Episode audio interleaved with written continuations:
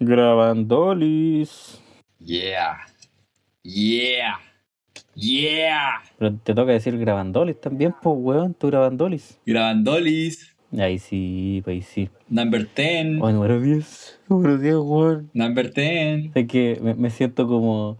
eh, ¿Te acordáis de ese meme en el que sale Homero vestido elegante y le dicen así como, Homero, ¿por qué tan elegante? Por día sordo funcional graba el 10. El Grabandolis 10. Exacto. Oye, chiquillo, este es la, el último capítulo de temporada. Sí, weón. Con este cerramos la temporada. Gran final. eh. Esta es la gran final, así que atento porque se viene interesante. Han pasado tantas cosas en esta temporada que, que, no sé, lo he pasado muy bien. Sí, pero igual queremos un descansito. Estamos chatos. Ahora tienen que estar atentos porque ya vendrá una segunda temporada y llegaremos más fuertes que nunca, con mejor calidad para ustedes y seguir siendo nosotros, hablando sobre álbumes, conversando sobre álbumes, sobre discos Yes. y echando la tallita, contando historias. En resumen, lo que es sordo funciona. Exacto. Y más encima, ustedes no lo van a sentir como, como descanso, porque, o sea, nosotros lo vamos a ver como descanso, pero ustedes no, porque vamos a seguir subiendo cositas, cositas pequeñas para que se entretengan mientras tanto. Así que tienen que estar atentos a los Sordo Express. Yes. Se vienen los Soto Express, así que atentos ahí.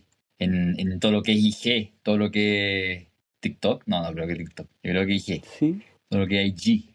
IGTV. Atentos ahí a la IGTV. exacto. Y por favor, Mateo, dígame cuál es el álbum que venimos a conversar hoy día. Hoy día hablamos del clásico. Este ya podemos decir que ya es directamente un clásico. ¿Un clásico? Es un clásico, sí. Sí, sí, sí. Disco que ya tiene cuánto? Tiene 20 años, güey. Tiene 20 años. Cumplió 20 años hace poco. De una banda que hace poco también se separó. Banda o grupo, lo que sea. eh, se separó, Sí, 2021. lamentablemente. Que nos dejó a muchos fanáticos con las ganas de verlo. Sí. Sí, era un sueño, era un sueño para mí, weón, verlo. Igual, yo dije el capítulo pasado que era uno de, la- uno de los grupos que yo quería ver antes de morirme. Me voy a tener que morir. que ya no voy a poder ver a la wea. Pero ¿y ¿de quién estamos hablando? Dime, por favor. Ah, ¿verdad? Es el Discovery de Daft Motherfucking Punk. Increíble disco. Impresionante disco. Sí. Así que escuchándolo, me dan ganas de seguir escuchándolo, weón. Porque para estudiar para todos estos capítulos, weón, nosotros lo escuchamos varias veces. Sí. Igual me dan ganas de volver a escucharlo. Es, es- es muy bueno. Es un disco excelente. Quisimos terminar la temporada con una nota alta. Que ¿Y qué nota más alta que esta? Este dúo francés, que está compuesto por Guy Manuel de Omen Cristo, me da nombre, me da nombre igual. Yes. Yes. y Thomas. Van Galter, este dúo francés de música electrónica, de house. Venían haciendo música desde los 90. Yes. Así que tuve que hacer como, mira, otra referencia a los Simpsons. Tuve que hacer eh, una. tuve que hacer, escribirme en la mano. En este podcast amamos, Sí. pero amamos a los Simpsons. Exacto. Tuve que escribirme en la mano cuál era el dorado y cuál era el plateado. el dorado era Goy Manuel de Owen Cristo y el plateado era Thomas Van Galter. Ya. Sí, buena. ¿Cuál es el alto? Tomás. Tomás es el alto, ¿no? Sí, creo que sí. Hay uno, hay uno que es súper más alto que otro. Sí, el, el, el plateado, que es Thomas. Sí, el, el plateado, Tomás. Sí, te sirvió, sirvió escribírselo en la mano. Qué baja que, que ellos decidieron como usar cascos para que nadie sepa su nombre y la gente supe cuál es su nombre. Sí. Eventualmente la gente igual sabe quiénes son. Pero igual llama- llamaron caleta la atención vistiéndose así, pues. Aunque en realidad fue en el transcurso de este álbum en el que empezaron a ocupar los, los, los trajes, pues, como cuando estaban haciendo el Discovery. Sí, po. Tienen como una historia súper cuática de, de- La gente le preguntaba, ay, ¿por qué ocupan los trajes? Y ellos decían, no, es que eh, tuvimos una explosión en nuestro estudio, que fue el 9 de septiembre de 1999 a las 9, 9 de la mañana. Y, y que hubo una explosión y que quedaron muy mal y que después de la cirugía tuvieron que ocupar los trajes. Igual cuático, Oh, los culeados mentirosos. mentiroso. Culeados mentirosos. Chantas culeadas. Bueno, y este, este álbum de 60 minutos, una horita que se pasa volando, con 14 canciones. Sí, Puta que disfruté esa hora. yes. Bueno, las horas que lo escuché. Por dos. Yo siempre, siempre que me preguntan la gente, ah, ya. Ah. Siempre que, siempre que me preguntan mis fans, ¿cuál es, ¿cuál es mi disco favorito? No, no, hay, ve- hay veces que hay gente que me ha preguntado, ya, pero ¿cuál es un disco? Ya, a ver, ya, ¿no te gusta mi disco? Ya, dime un disco culiado que a ti te guste. Ya, ¿cuál es, cuál es un 10 de 10 para ti? Y no se me ocurre así rápido cuál sería como mi disco favorito, porque obviamente que hay muchos discos que pueden ser tu favorito. Claro. Pero el primero que se me viene a la mente a mí, así como el más fácil de recordar, que yo digo que, bueno, es perfecto, de principio a fin, y lo, lo disfruto, pero desde que empieza hasta que termina la última nota, es este. Grande. Así que estoy muy feliz de que lo reseñemos. Es que, puta, es, es perfecto. es, es muy bueno, no, yo creo que no hay alguien que te pueda decir, hoy el disco malo, no, no sé.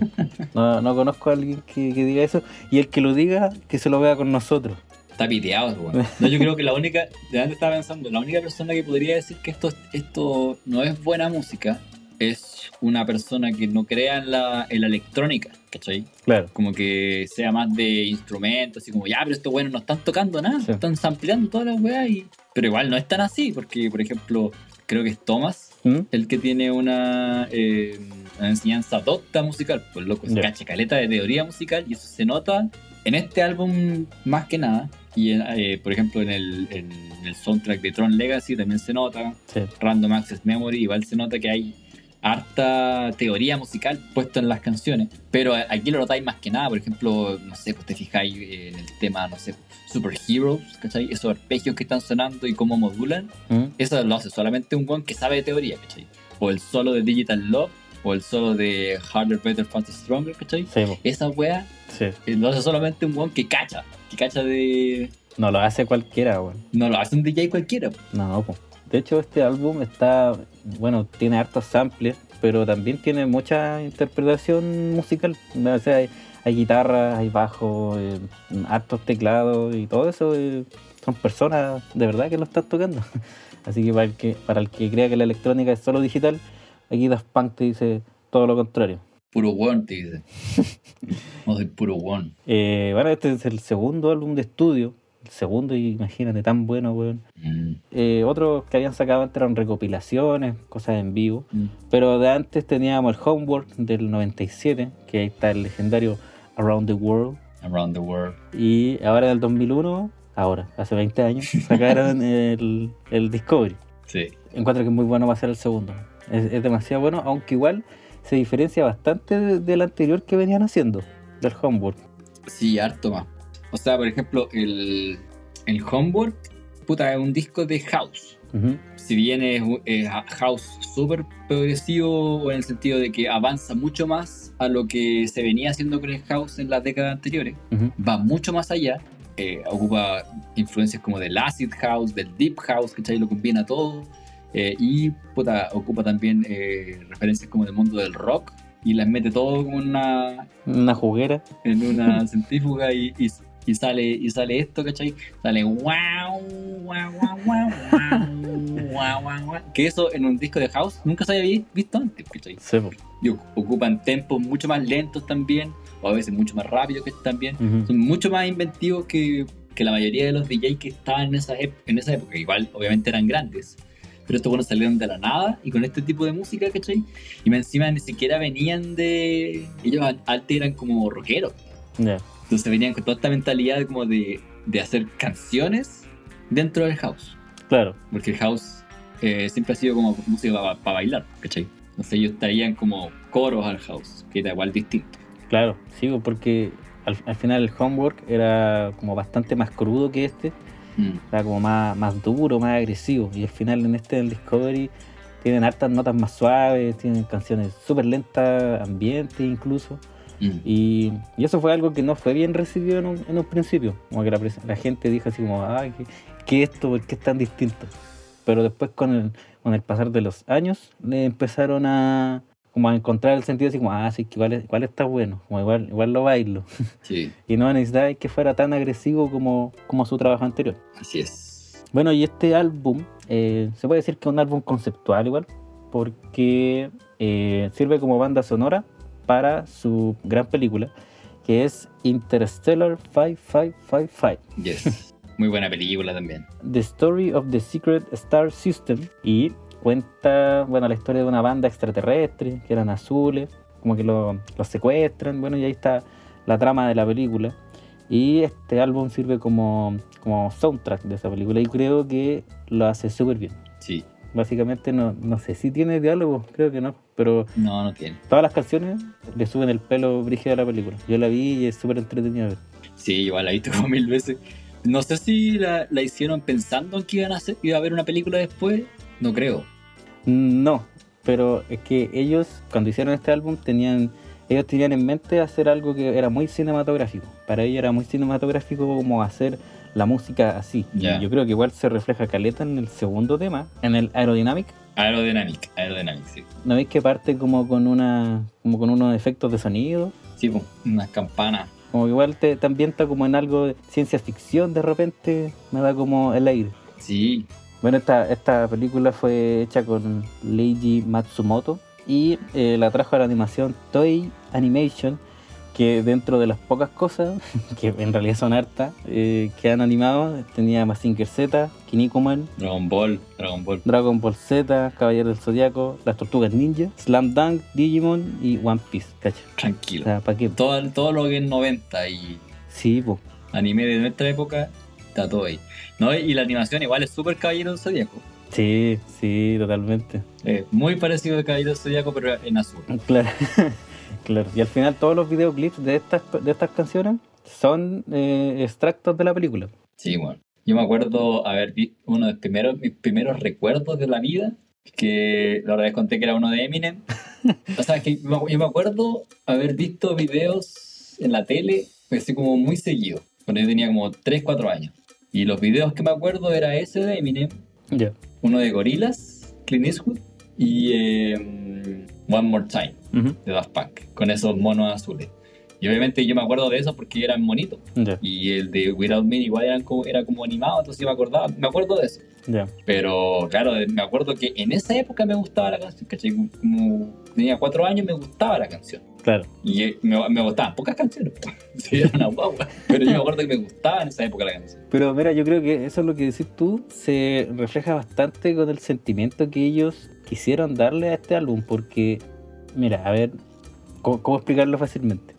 Eh, ellos querían hacer música que fuera como de fácil escucha para cualquier persona y que eso les recordaba a ellos cuando eran chicos y escuchaban la música sin analizar, como sin juzgar y puta, si te gusta, vaya a vacilarla y así, pues. Claro. Encuentro que hacer esa música así, no sé, bueno, a mí me, me encanta esa forma de hacer música que eh, literal no necesitáis tener una, un análisis tan brígido para saber que, la, que es buena, ¿cachai? No necesitáis analizar la letra mil veces y ellos claramente lo reflejan en todos los temas, weón. o sea, tú podías escuchar esto cuando soy chico, cuando soy grande, en cualquier situación y te va a gustar igual porque la música es lo que importa y esa weá me encanta. Sí, pues, y como decíamos antes, eh, ellos trajeron el formato canción a las canciones de, de House. Porque obviamente ah, ya habían canciones de House antes de esto. Habían hits de House gigantes. Pero ellos trajeron como todo lo que es la, la progresión, el mundo docto a este pedazo de, de la electrónica que, que antes de esto era puro, puro bailar, ¿no? ¿Cachai? Puro punchi punchi. Fuera puro punchi punchi y ahora eh, tenéis buena música barroca Sí. de repente a- apareciendo en algunos temas, ¿cachai? Entonces, una weá totalmente inventiva, muy europea, ¿cachai? Y claro, eh, rescata mucho de ese, esa fórmula también, porque está todo como hermosamente construido, pero también son temas súper pegajosos, ¿cachai? Sí. Y recuerda mucho esa, esa fórmula de, del disco que se, así se ocupaba en los 70, ¿cachai? Como del, del punchi punchi de esa época y coros eh, pegajosos, ¿cachai? Bailables. Y todo es como. Es divertido, ¿cachai? Este, este álbum es como entretenido, es divertido, la pasáis bien escuchando todas las canciones. Sí, de hecho, yo creo que es un álbum que podía escuchar en cualquier situación. Como que podí, no sé, podí estar estudiando, o podí estar viajando, o podí estar haciendo ejercicio, Mm. o podí estar cocinando. Bueno, podí escucharlo en cualquier situación y siempre va a ser bueno. Sí, bueno, hermoso. Lo amo demasiado. Sí, de hecho, lo que decía de música barroca se da en Aerodynamic, que es casi al final, que es como ese arpegio con delay. Bueno, muy, muy tipo barroco de, de ese. de ese- Y después se conecta con el lead que venían haciendo antes, así que per- perfecta la canción. Sí, muy bueno. Hay un en Daft Club, ¿cachai? Sí, que hay un disco. Mira, ah, es- supone que cuando te entregaban el disco físico, te pasaban con el disco físico como una, una tarjeta, El Daft Club. que era el Daft Club. Que después tú te metías ahí a internet, te metías ahí como daft, daftpunk.com, una wea así, Sí, los reales. y metías ahí el número de esa tarjeta. Y tenías acceso a canciones privadas. Es como lo que es el Claro. Patreon hoy día. En esa época, así, así se, se hacía Patreon. eran los VIP. Y me acuerdo que había habían versiones de esa canción, de Aerodynamic. ¿Ya? O sea, yo no me acuerdo, yo, yo bajé la web. Pero en el disco Daft, Daft Club salía un remix de Aerodynamic hecho por Slum Village. Con JD, la todos los buenos, que era como más lento. Ya. Y era ese mismo.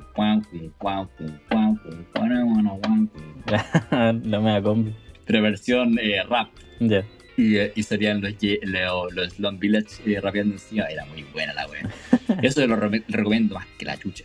Vayan a escuchar Aerodynamic Slum Village Remix. Al toque.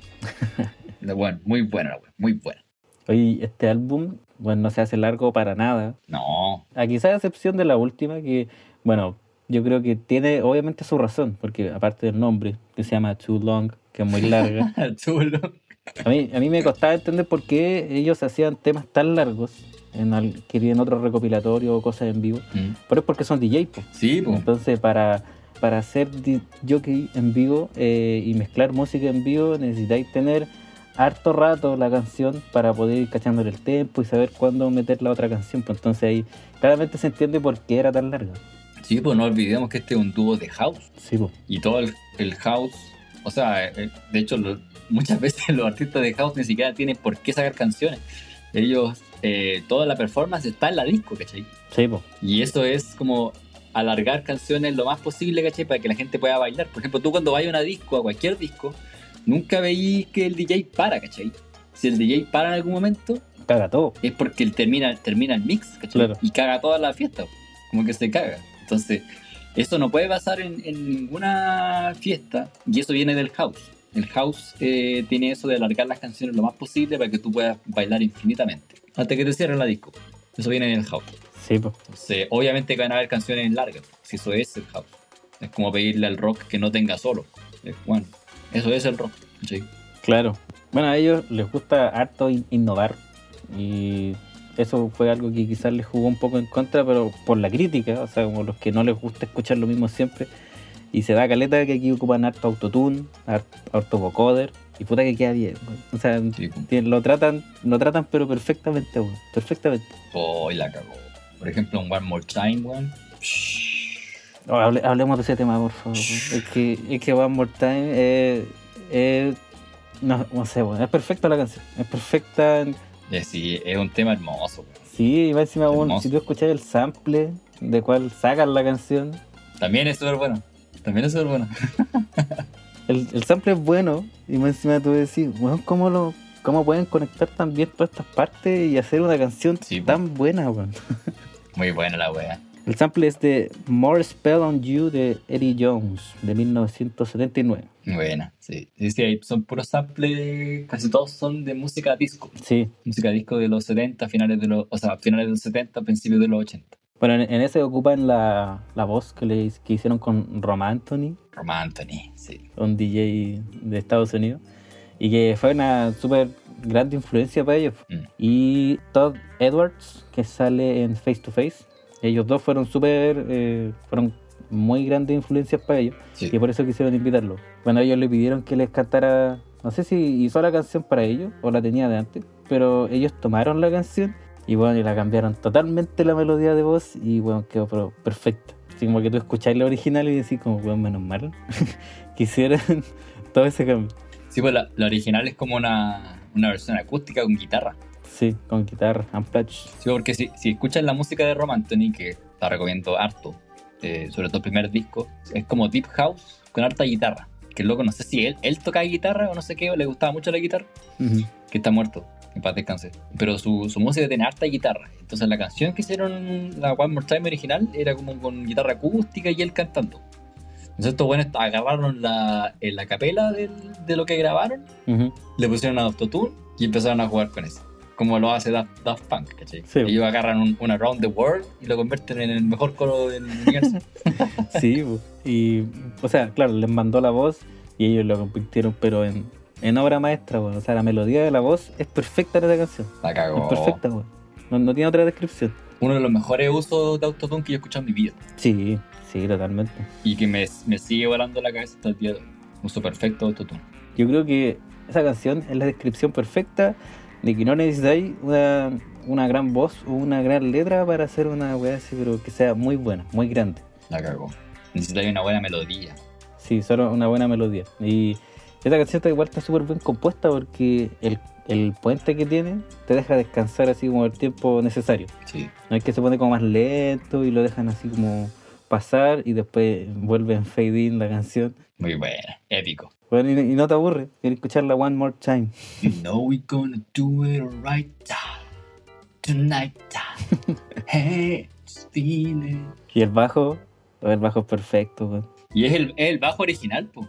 Es el bajo original del sample. Sí, po. Que ni siquiera lo, el, eh, ni siquiera lo tocan de nuevo, es el original. Solo lo, lo aislaron y, y lo, le habrán puesto un booster o algo así para que suene más fuerte. Sí, a mí me pasa caleta con, con One More Time que, bueno, como que la escucho y, hermano, me, me da felicidad al toque. Como que, Sí. como que, aparte de ganas de bailar y de vacilar, pero bueno, como que te sube el ánimo de una. Sí, pero al toque. A mí me dan ganas como de llorar de felicidad con esa canción. Me, me llega mucho al, al corazón. Sí, bueno, a mí igual. Es de mis temas favoritos, cago. De mis canciones favoritas. Te creo. ¿Qué otro tema tenemos para? Porque hay hartos temas que son así. Este no es el único, único así de bueno. Sí, porque, claro, si, si, si seguimos la misma línea, tenía Harder, Better, Faster, Stronger. Está ese otro, weón. Ese otro conchetumare. Muy bueno, weón. Y que a mí me sorprendió porque yo estaba buscando, la, estaba buscando información. Era la canción en Genius más buscada. Y tampoco una letra así brígida, no es como, no es como que tenga tanta letra la weá, pero. ¿Y qué decían las las anotaciones, weón? O sea, igual, igual como que se iban, se iban en la, en la volada analizándola, que era como. Decían que estaba hecha por por cómo te trata el trabajo y cómo es la vida, que, que soy básicamente como robot, y claramente la voz que es robótica, Ya. y así como que todos son hechos en, eh, de la misma forma, y como que se iban en esa bola explicando. Sí, puede ser. Y esta canción eh, samplea Cola Battle Baby de Edwin Birdsong. Mm. Y eh, me dio risa porque había una entrevista que le hacían. Y él les decía, decía como, hermano, grabé esto hace 30 años. Como, ¿dónde, dónde lo encontraron? y ellos dijeron, estábamos buscando un contenedor y así, y apareció. y ahí estaba. Sí, Y de ahí sacaron para hacer la canción. sí esa- así es como se encuentran las mejores samples. Tú vayas, tienes que ir a una tienda de vinilo, taparte los ojos, sacar tres vinilos de cualquier wea y vaya a encontrar un buen sample. Pero tiene que ser aleatorio, completamente aleatorio. Obviamente depende del, del talento del, del productor y todo, pero Claro. siempre van a haber, siempre todo es ampliable. Sobre todo lo, lo- lo que, la música vieja de vinilo, todo es ampliable, todo. Eh, y va encima como, no sé, pues cuando la gente dice, no, es que la, la voz suena muy robótica, como en las canciones de ahora. Mm. Y esta weá literal es un robot que, que está cantando, pues, como que no, no tiene nada de, de alma lo que está cantando. Sí, bueno. Y la melodía de voz es muy recordable. Porque tú escuchas esa canción, bueno, todos conocen Harder, Better, Faster, Stronger. Muy buena la wea. Y el solo de Talbox del final Épico.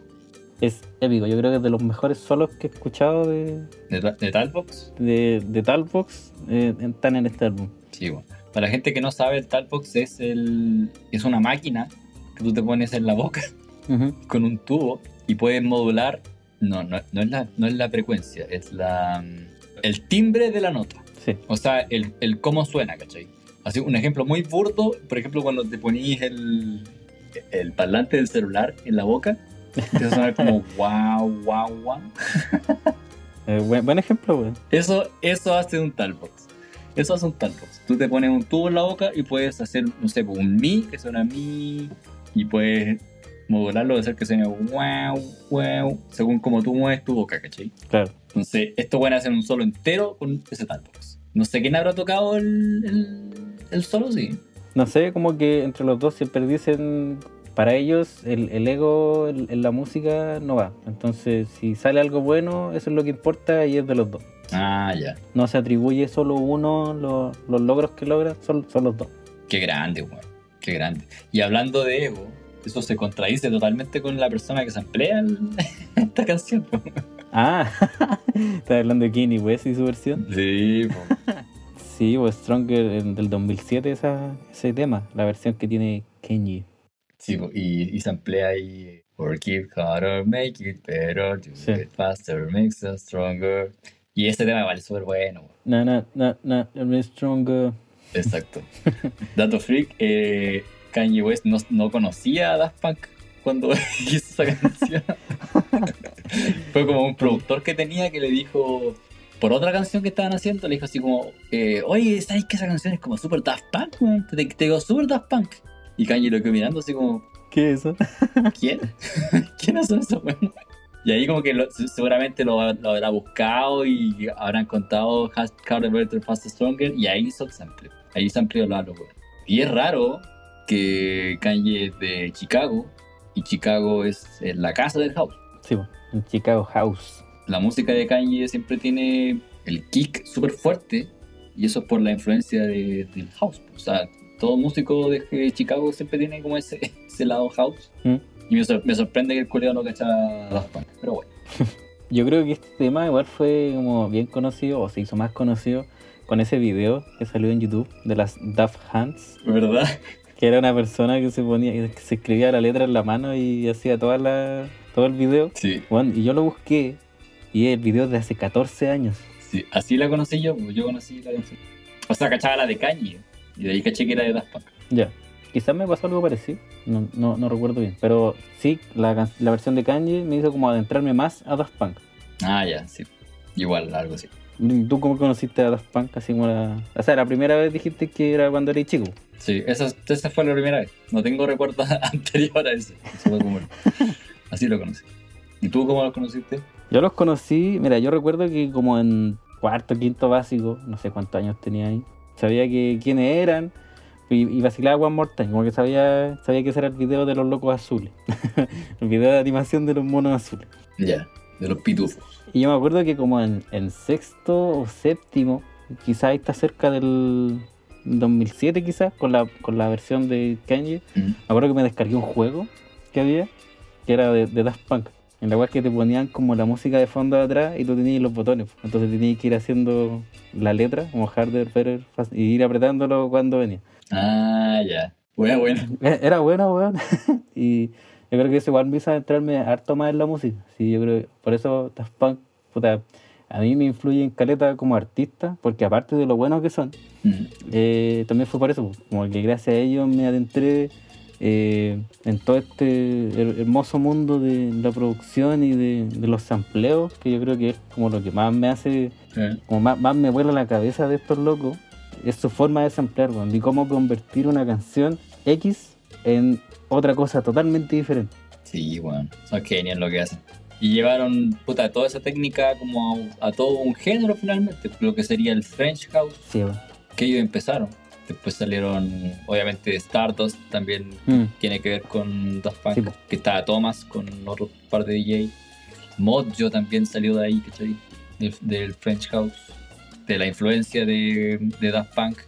Justice también, ¿cachai? Que son eh, grupos de electrónica legendarios. Y todos tienen esa onda Daft Punk. Kavinsky también creo que es de Francia y también hace como ese tipo de música. Mucha gente. sí, o sea, se nota caleta en, en Mojo, en ese tema Lady, que es el más conocido de Mojo. Lady, hear me tonight, cause my feeling is just alright. Temón. y el, el sample es como súper Daft Punk porque se repite todo el rato. Sí, po. Es todo el rato igual la canción, pero, pero no te molesta, pues así, así está hecha la canción. Bueno, es que eso, eso igual te lleva un talento, y como que el- el- la repetición a tal nivel, pero que no sea, valga re- la redundancia, repetitivo. Claro. O sea, que no, que no, que no te aburra, ¿cachai? Y que en realidad como que quieras más, Sí, quieras más de eso. Eso igual lleva un talento brígido. Los samples que ocupan, no sé, por ejemplo en, en Crescent Dolls, ¿Mm? eh, de ahí le sacaron el nombre a la banda que es de la película, que era The Crescent Dolls. Sí. Sí, así se llama el grupo. Sí, es una instrumental. Hay arte instrumentales en este, en este álbum que no tienen nada de letra, pero puta, se disfrutan igual. Sí. Es súper entretenido porque mezcla la música antigua con la moderna. Que, que bueno es lo que hacen con el- los samples de todo el álbum.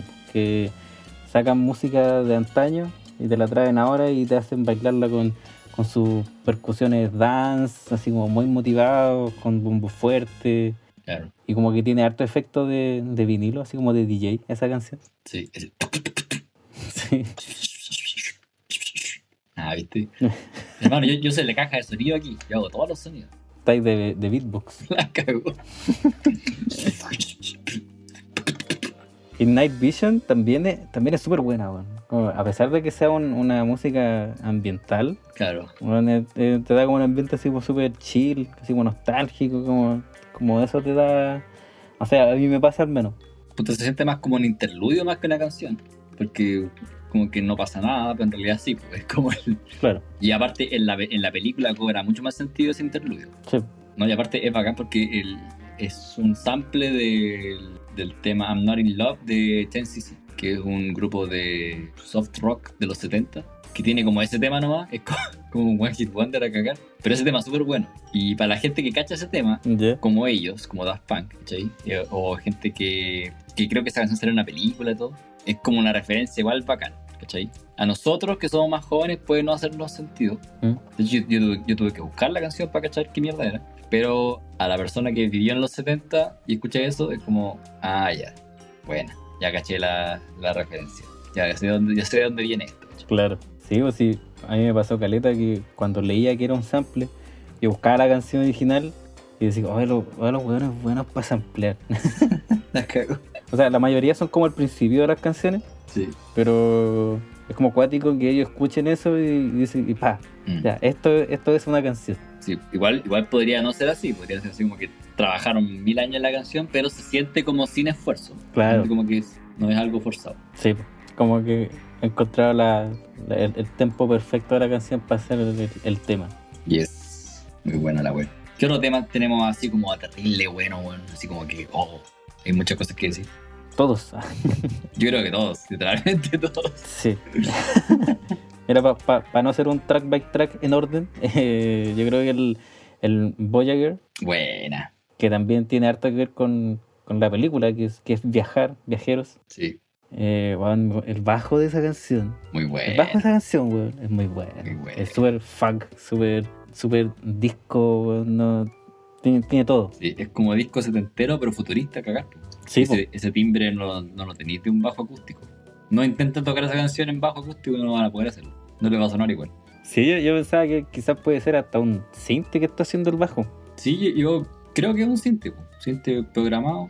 También ese arpegio, que es como de una arpa, como valga la redundancia. Sí. Una guitarra super sutil. Y ese, como que siempre te van agregando cosas, no, no, se te hace repetitivo el tema, siempre te van agregando más cosas que te hacen, le dan dinamismo a las canciones. Sí, no, y me, puta, me encanta ese bajo culiado. Creo que los, los amplía eh, eh, la canción The Weeknd de Michael Gray. Eso. I for the weekend to begin. Gracias por tu referencia. Creo, no estoy seguro, pero creo que la amplié. Ya. Ahí, ahí me pueden confirmar. También está el, el Something About Us. Oh, ese tema, qué lindo. qué tema. bueno ese tema, weón. Muy lindo ese tema. Es muy lindo. Las, las notas del, del teclado, del piano, son, son hermosas, weón. ¿Dedicaste alguna vez ese tema? Mm, ¿Alguien? Creo que sí. Todos dedicamos ese tema alguna vez. Es que no podí no, no, podí no dedicarlo, weón.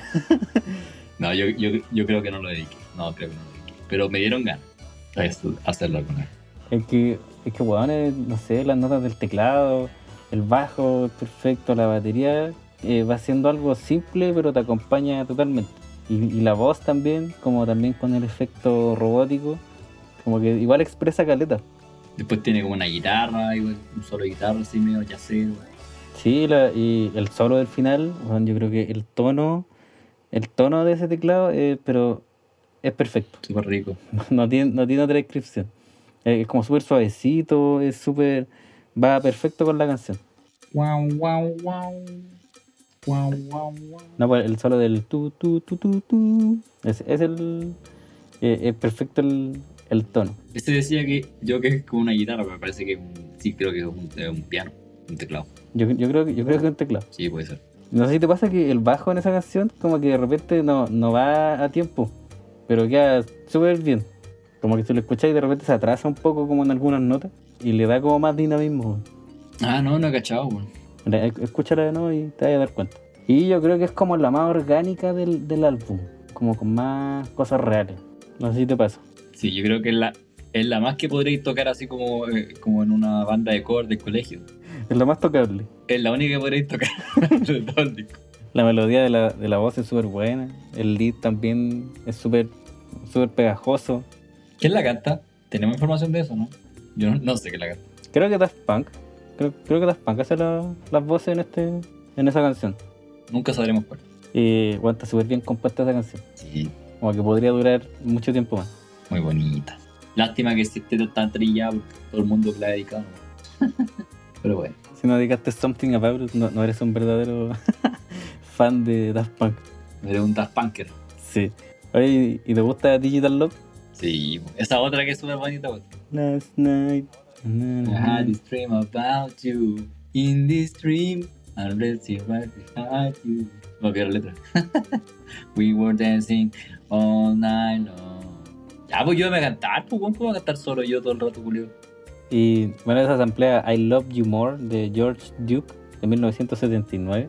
Esa es muy buena. Esa canción es muy buena. Por sí sola es súper buena, pero en, est- en esta versión igual queda toda con ese filtro que le ponen. Ta, ta, ta. Y después para el final tiene un teclado bonito. Y tiene ese, ese solo igual que es como. Debe ser un synth, ¿no? Pero como que emula una guitarra. Sí. O sea, Bangalter dijo que eran una mezcla de muchas cosas. Como que no, no era solo una. Como que metieron teclado, guitarra, Ah, ya. vocoder, de todo. Sí, me tinca que es como una guitarra pasada por un cinte, ¿cachai? Y vocodizada. A todo esto, aclarar lo que es un vocoder también para gente. ¿Tú cachai lo que es? o sea, yo sé, sé qué es, pero no, no sé cómo explicarlo. Ahora, dale nomás, dale nomás. Es una máquina con la que tú eh, puedes darle voz a las notas, ¿cachai? Puedes hacer que las notas que tocas salgan con una voz, que es lo que hace Daft Punk. O sea, eh, ellos sacan una nota y a esa nota le pueden dar una voz, ¿cachai? Mm. no es lo mismo que el talkbox, ¿cachai? Porque la nota ya está hecha, tú le cambias el, el- el timbre, ¿cachai? Ujú. Lo último que tú escuchas, ¿cachai? La modulación. Pero este, todo lo que sale de la nota, tú le puedes dar una voz. Y puedes decir algo con el vocoder. Eso es distinto. Da como esa sensación de orgánico robótico. Sí, po, da al tiro esa sensación robótica. Más que el talkbox. Talkbox es como más funky. El vocoder ya es robótico. En este álbum, bueno, no hay tanta gente en la producción. Cuatro personas en la coproducción y en voces, que son Daft Punk, los dos, Rom Anthony, que canta en una canción, y Todd Edwards, que sale en Face to Face. Y el máster lo hizo Nilesh Patel. Y el concepto y dirección de arte y todo lo que tiene que ver con la película, sus seis personas. Pero básicamente casi todo está funk. Ellos hicieron casi todo solo. Sí, pues, sí, pues, ellos hacen básicamente todo. Hoy los culiados geniales, weón. Son geniales, weón, son, son perfectos. La cagó. Otro temazo, eh, Face to Face, Face to face.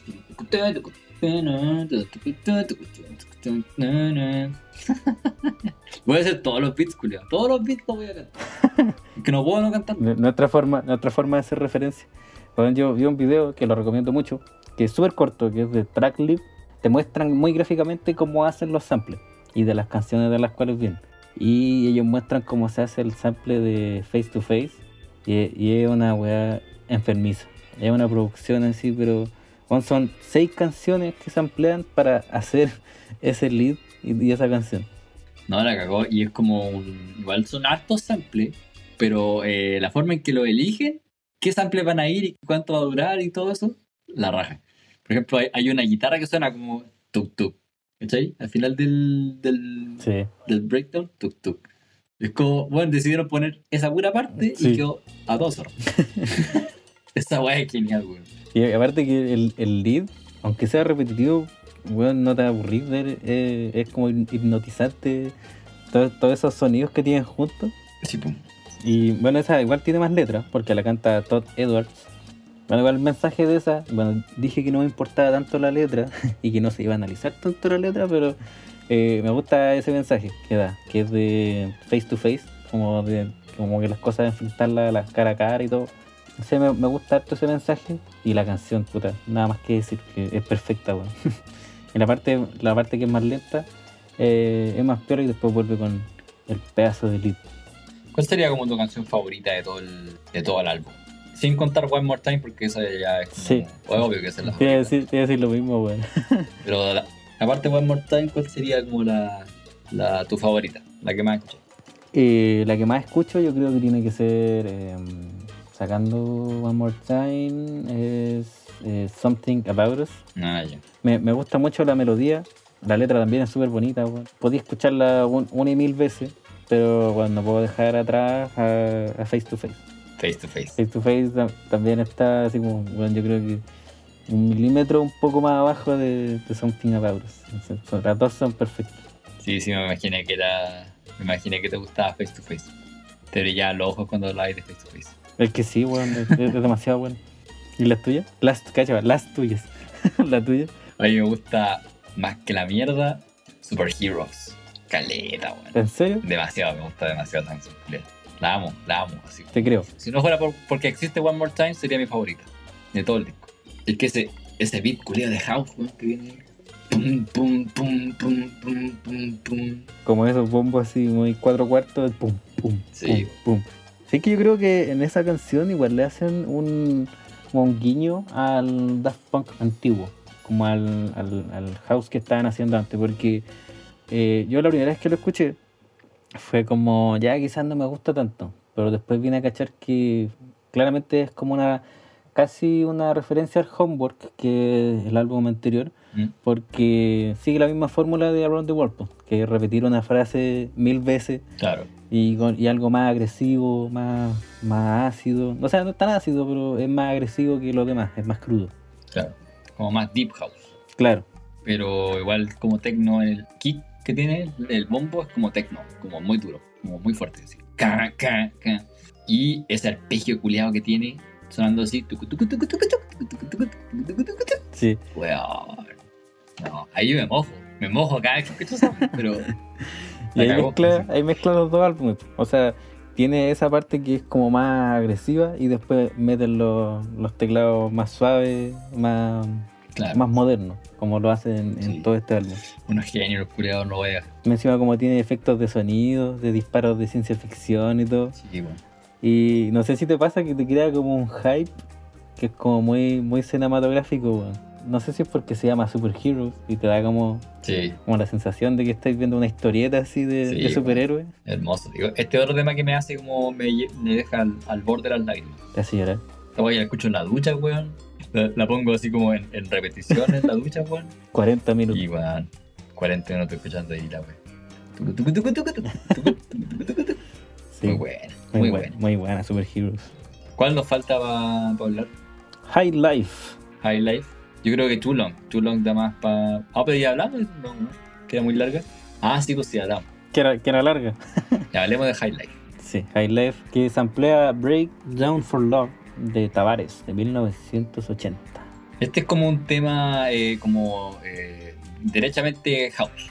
Entonces como eh, Sí. house eh, noventero, ¿cachai? Medio ochentero, ¿cachai? Una oda al, al Chicago House, como esa onda más ampliada, más tradicional, pero sigue siendo Daft Punk todo el rato, ¿cachai? Sí, totalmente. Tanto en el sample y en como esa batería. Bueno, los beats que hay en este álbum casi todos son muy house de, de estar vacilando, pues cabecearlo y va a bailar. Sí. Bueno, es muy, muy música de, de club, que se le llama. Yes. Monda New Disco. El bajo tiene un buen groove también. Me, me- me gusta que el, el puente también está, está bien hecho. Sí, bueno. Crea, crea como el hype y, pa- y filtra el sample para entrar de nuevo, con su low cut necesario. Toda canción de house debiera ser así. debiera ser como High Life. Así como el, el, lo mínimo es que debiera ser eh, cumplir todo el requisito que cumple High Life. Como la canción eh, egregia de house. Que, eh, que eso es lo brígido porque eso es lo cuático de este álbum, que es, es lo importante que es en- para el género. Porque yo creo que alguien que hace house sí o sí tiene que haber escuchado mínimo cinco veces alguna canción de este álbum. Sí, pues. Bueno, influyó mucho en, en todo lo que es la electrónica, yo creo. Sí, y, y mucho más allá, pues, o sea, cuánta gente que no, no, no cacha nada de electrónica o no le gusta la la electrónica o no le interesa, pero se sabe este disco de memoria y conoce todos los temas de, de Daft Punk, ¿cachai? Y ellos son como igual la cara visible de la electrónica. Claro, sí, pues totalmente. Porque yo creo que quizás ellos también fueron como mi nexo a la electrónica. Porque a ti puede no gustarte la música dance, la música, la música de club, pero bueno, Daft Punk te, te mezcla eso, po, como con tanto con instrumentos, con melodía y cosas muy bailables, te lleva el- la, música electrónica al, al mainstream, por así llamarlo.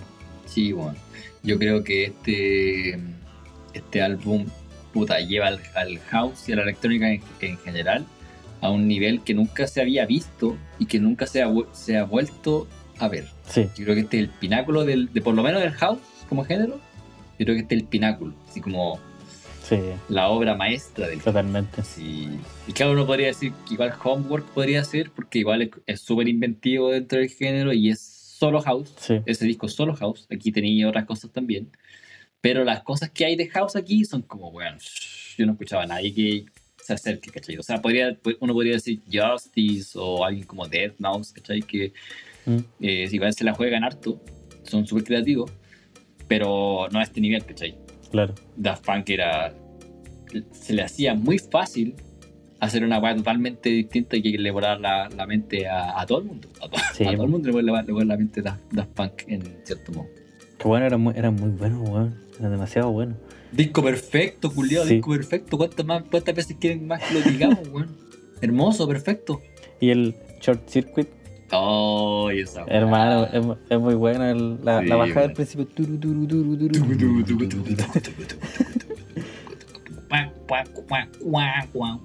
Muy buena la wea. Eso ya, eso ya es funk, synth, Sí. synth funk de los 80. Pero muy bueno. Y al final, ¿cachai? Que tiene como un. Tiene como un quiebre, Que aparece un teclado así como súper suave. un teclado súper suave que se va como deconstruyendo. Bueno, lo van rompiendo así, pero cada vez más deconstruye. Termina siendo, termina siendo decon- deconstruido. la palabra.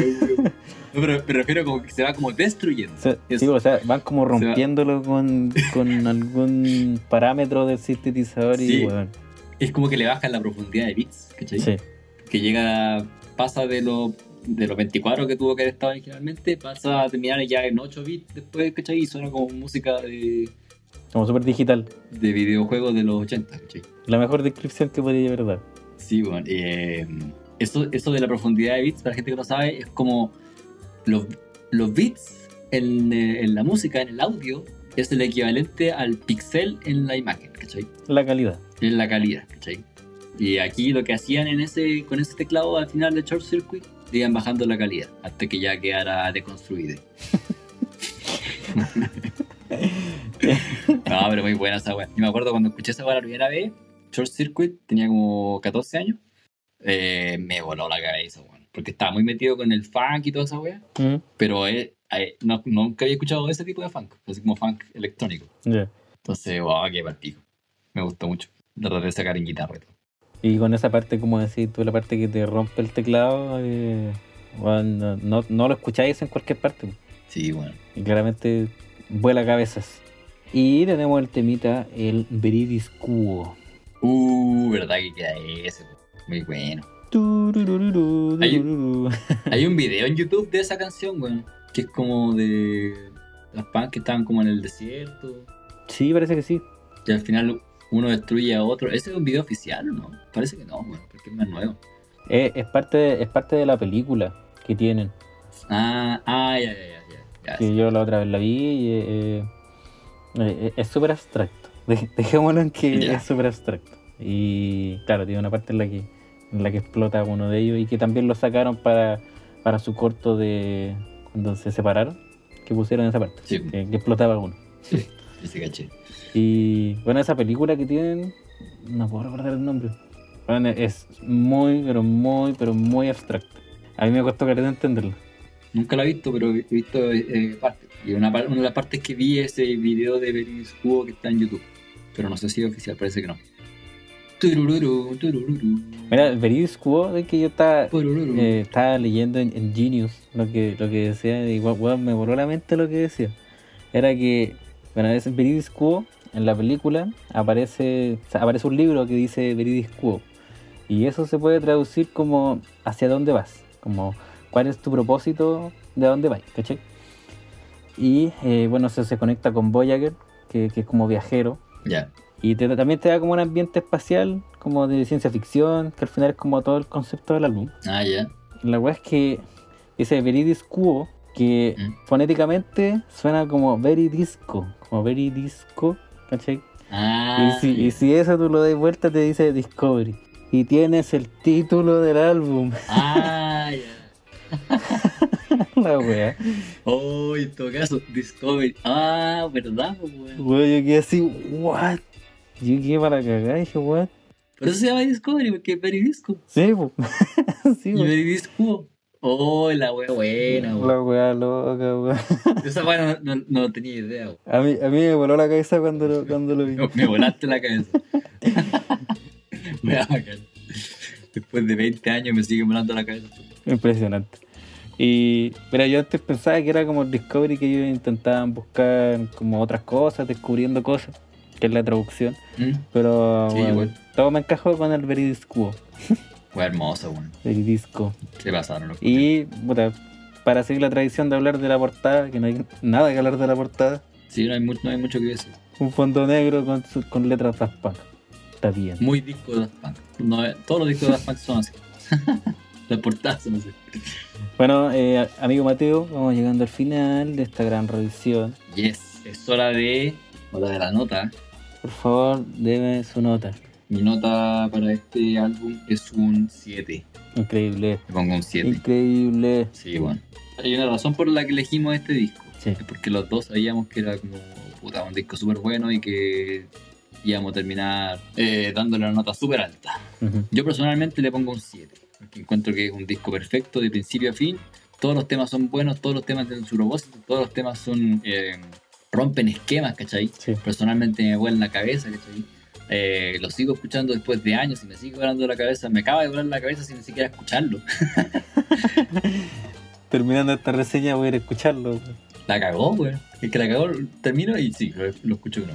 Sí. Y claro, yo siempre pensaba que ponerle un 7, que es como el equivalente a un 10 de 10, eh, es una hueá personal, ¿cachai? Que siempre he pensado que como que el músico solo puede eh, aportar cierta parte al, al legado del disco, ¿cachai? Que es hacerlo.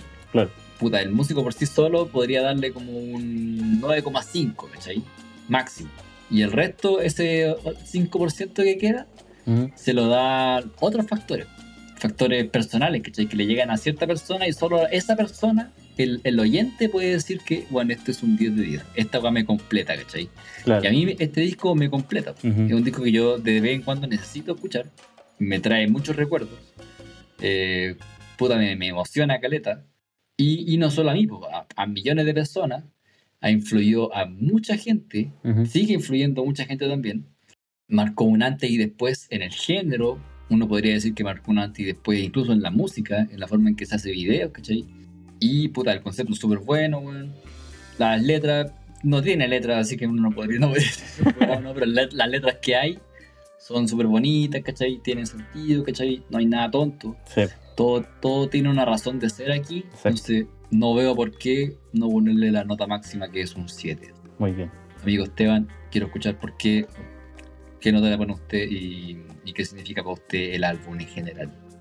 Yo le voy a poner un 7 también. Toma. No tiene, no tiene comparación este álbum. Es, una- es un álbum perfecto. Bueno, nosotros sabíamos que queríamos terminar en grande esta temporada y qué mejor forma de terminarla con el, con el Discovery. Mm. Y bueno, yo creo que se merece un, un 14, bueno. Eh, eh, La cagó. tiene el 7 porque es perfecto, weón, de, de principio a fin.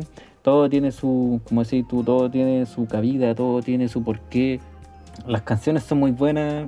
La weá ha, ha influido mucho en mí este álbum igual. Tanto puta, en lo personal, quizás lo, eh, en emociones, siempre, siempre teniendo a Daft Punk como en alguna parte de la vida.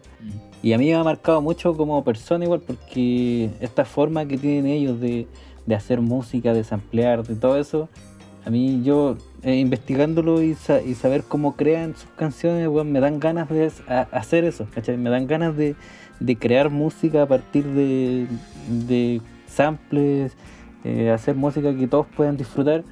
Y me encanta eso, weón, me encanta que eso de, de que no necesitáis una algo tan complejo, no necesitáis sobreanalizar tanto las cosas y al final lo que importa es la música. Sí. Y eso es lo que, lo que refleja Daft Punk en, en un álbum que básicamente es perfecto, weón. Tiene de todo, eh, canciones felices, canciones tristes, podéis escucharlo en cualquier situación, siempre vaya a vacilar varios temas de este álbum. Yo creo que por eso, weón, eh, refleja mucho cómo, cómo, me, cómo me identifica la, la música a mí, ¿cachai? Como no me importa tanto la letra, sino que lo que importa es la música y, y puta, este álbum lo, lo ejemplifica perfectamente. Así que por eso le pongo un 7 y qué mejor forma de terminar una temporada con el Discovery que puta que es bueno, weón. es demasiado bueno. La cagó, weón, hermoso, weón. De verdad, como que me, me- como que se me, me dieron como ganas de llorar, weón. No, no estoy weando que me dieron como, me dio como, emo- me emocioné, weón.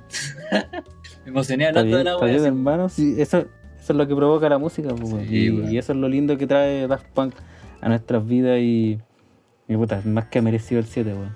Gracias Daft Punk por haber existido. ¿Por qué se separaron? ¿Por qué no los pudimos ver, weón? ¿Por qué no hicieron esa weá, weón? Podrían haber- esas buenas podrían hacer música hasta los 90, 95. Puta, ojalá que no se muera ninguno y que sigan haciendo cosas, weón. Sí, Que sigan haciendo música, weón. Si ellos han hecho cosas fuera, muy buenos músicos. y weón. Puta, ojalá, ojalá que, no sé, weón, vuelvan alguna vez y los podamos ver. Pero bueno, eso fue Daft Punk. y su gran álbum Discovery. Y bueno, amigo Mateo, estamos llegando al final de este capítulo y de nuestra gran temporada de Sordo Funcional. Concha tu madre. No puedo extrañar, weón. Me da pena, hermano, estoy llorando, Lo voy a echar de menos, weón. Estoy llorando en esta cabina. No, pero insisto, ustedes no saben dar ni cuenta porque vamos a seguir siguen subiendo cosas. Sí, Vamos a seguir spameando sí, pero puta, me, ha, me ha gustado mucho esta, esta gran aventura que hemos emprendido. Bueno, hicimos un podcast porque, bueno, yo, me parece que yo siempre me, me gustó mucho eh, leer eh, las tras bambalinas, entre comillas, de los álbumes, como Mm. saber en qué contexto se hicieron, saber quién lo hizo, por qué lo hizo, ¿cachai? Y me gusta mucho poder transmitírselo a la gente, como poder que sepan como todas las cosas interesantes que tienen los álbumes y la música, Mm. eh, me gusta mucho hacer eso. Y me, me alegra caleta poder hacerlo en un podcast y mejor con mi gran amigo Mateo. Sí, la gente lo agradece harto. O sea, siempre nos llegan mensajes de que, oye, estuvo súper bueno lo que hablaron, o, o me gustó que dijeran esto, ¿cachai? Eh, nos llegan sugerencias también de lo que podríamos hablar, ¿cachai? Y eso nos gusta mucho, como, como participan ustedes también, po, eh, nuestra querida audiencia. Sí, Gente que se preocupa de nosotros y le gusta el producto y, estamos aquí gracias a ustedes. Claro, po, es una frase muy cliché, pero de verdad es, es- es verdad, pues nosotros hacemos esto para que ustedes se, se diviertan y nos gustan. Puta, estamos súper agradecidos de que eh, ustedes se den la paja de escucharlo, de escuchar la, que hablamos, y de más encima comentarnos, weón, es lo mejor. Para nosotros esa weá no tiene precio. Sí, totalmente agradecido por todo su apoyo. Sí, bueno, muy hermoso. Se pasaron. Los queremos mucho, los vamos a extrañar mucho. ¿Qué, qué pensáis de la temporada? ¿Qué te gustó? ¿No te gustó? A mí me gustó harto porque siento que esta es la temporada donde nosotros aprendemos. Pasamos de no saber ni una wea, el capítulo 1. De hecho, el capítulo 0, que ese puta, no existe. ni, ni siquiera existe. Sí, weón, porque, porque fue un error que el Esteban no, no pudo grabar su micrófono, no sé qué pasó. Sí. Está- existe solo mi audio, pero el, de- el del Esteban no. Pero mira, puedo, puedo grabarlo y, y hacer como que estoy conversando contigo. Sí, weón, podríamos, podríamos hacerlo de nuevo. Gracias por echarme al agua de nuevo. Así Sí, que Teníamos que seguir esa tradición. Es que es para que no se te olvide, pues, amigo, para que nunca más te, te mandes cagado. Oye, de los errores se aprende, weón. No, está bien. Igual, me- igual me gustó porque empezamos. O sea, desde el primer capítulo yo estaba súper nervioso. Sí, igual. Y obviamente Igual. después ya nos fuimos relajando un poquito más. Y yo creo que igual fuimos aprendiendo. En la saga en la que aprendemos, porque la gente sabe lo que es la saga Discord. Esta es la saga Discord. O el arco Discord, como, como quieran llamarle. Después vamos a seguir con más calidad, mejores micrófonos para ustedes. Yes. ¿Hay, hay algo que te gustaría cambiar? ¿Te arrepientes de algo de la temporada? Eh, no, no me arrepiento de nada porque esto es proceso de aprender. po. Sí. O sea, uno tiene que, o sea, tiene que estar consciente de las cosas que uno considera que hizo mal, ¿Mm? pero mejorarlas no, Sí, po. no arrepentirse. Sí, po. Yo sé que podría mejorar y yo creo que lo más urgente que mejoraremos es como el audio. el audio Por favor. y toda la, toda la wea. Así que por eso estamos haciendo este corte de temporada. Sí, No es porque, porque nos haya ido mal alguna wea, solamente porque queremos justificar eh, todos los cambios que vamos a hacer claro. hacerlo como no resetearlo, pero como hacer empezar como Desde otro paso más arriba. claro, hacer como así como decir ya, llegamos hasta aquí, ahora partimos de nuevo. Ahora sabemos de- desde dónde partir. Exacto. Bueno, a mí me, me gustaron hartas cosas de, de, de la temporada. Siento en el capítulo de Eminem me reí mucho. Sí, igual me reí caleta. Qué manera de reírnos en ese álbum. Muy bueno. Quizás quizá en ligas mayores fue un poco más serio, pero está- yo creo que igual hay que tener como, esa, como esas diferentes ambientes entre los capítulos. Sí, No siempre vamos a ser igual, porque al final esto es una conversación de amigos. Y a veces cosas más serias, a veces cosas más, más para reírse. mm, Y hay algo que me no, no me arrepiento, pero me gustaría haberle puesto mejor nota al de Tyler, weón. Al capítulo de Tyler. El Calm If You Get Lost. Ah, ¿te diste cuenta que era, era mejor? Es que ese es un álbum que te cuesta digerir. Yo creo que esa fue la wea. Sí, Entonces, al principio no lo entendí, hay que escucharlo hartas veces. porque tú le pusiste buena nota porque lo entendiste todo. Eh, Y que yo lo escuché muchas veces, weón. Lo escuché muchas, muchas, muchas veces. no, sí te creo. Y de hecho, la primera vez que lo escuché no, no, me, no me gustó el tiro. Pero lo escuché después mil veces más y ahí, ahí caché. Ahí lo entendí todo. Me deconstruí. Sí, pues, y, y después cachándole el concepto y todo, como, como que todo tenía sentido y me hubiera gustado ponerle mejor nota. No se merecía un 6, se merecía más. Bueno, pero todo nos pasa eso. Así que bueno, gente, ha llegado el momento de decir chaito por un rato porque vamos a volver Sí, un rato nomás. más pronto que tarde. Ustedes no se van a dar ni cuenta. Mira, yo creo que ni siquiera nos van a extrañar. No, la cagó. Nosotros nos estamos despidiendo ahora porque puta vamos a descansar un ratito, pero. Pero nada, vamos a seguir subiendo weas, así que tranquilo. Es porque queremos ser melodramáticos ya, ya lo dijimos, ya. Aprendimos de Eminem. Encima, los capítulos que están escuchando ustedes, nosotros llevamos como dos, tres semanas de, de desfase. Sí, El- cuando escuchen esto, nosotros nos despedimos hace ya como dos, tres semanas. sí, De hecho, cuando, cuando escuchen esto, yo no voy a estar viviendo en Santiago. Imagínense. cacha. Yo voy a, yo voy a estar en Conce. Muchas gracias por seguirnos en Sordo Funcional. Sí, volver a agradecer a la gente. Este podcast que hacemos con mucho cariño para ustedes. Nos entretenemos harto haciéndolo. Yes. Y esperamos que sigan en este, en este lindo camino con nosotros. Y, y puta que la pase bien. Sí, los queremos mucho, gente. Los queremos mucho y muchas gracias por seguirnos y esperamos que nos sigan acompañando en nuestras siguientes temporadas de Sordo Funcional. Sí, síganos ahí en todas las cositas que tenemos en Instagram. Tenemos un TikTok también. Y vamos a empezar a subir más cosas. Está medio escondido ese TikTok, pero existe. Está medio escondido.